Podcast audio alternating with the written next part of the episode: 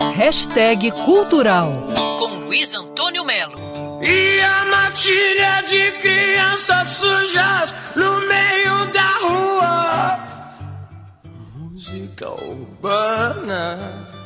Está chegando às livrarias um ótimo livro chamado Renato o Russo, da Juliane Mucuri, que é mestre e doutora em literatura brasileira pela Universidade de Brasília e defendeu a tese de doutorado intitulada Renato Russo, um eu em colisão consigo mesmo. O trabalho foi adaptado para este livro, Renato o Russo, que tem como base a pergunta: Renato é poeta? Vamos celebrar a estupidez humana, a estupidez de todas as nações. O meu país e sua coxa de assassinos, cobardes, estupradores e ladrões. Vamos... A partir daí, a Juliane Mucuri faz um mergulho inédito na obra do Renato Russo e é impressionante a riqueza de detalhes desse livro, Juliane Bucuri conversou sobre Renato o Russo. Olá, ouvintes da Band News FM. Luiz Antônio Mello, é um prazer estar aqui com você.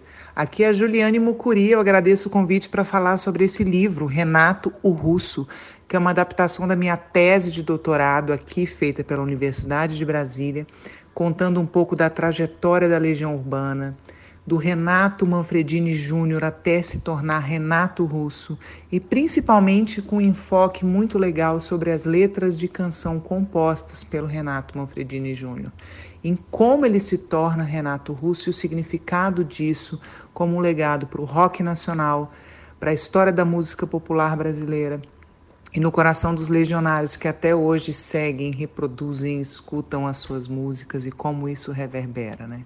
Renato o Russo livro de Juliane Mucuri, lançado para a editora Garota FM Books.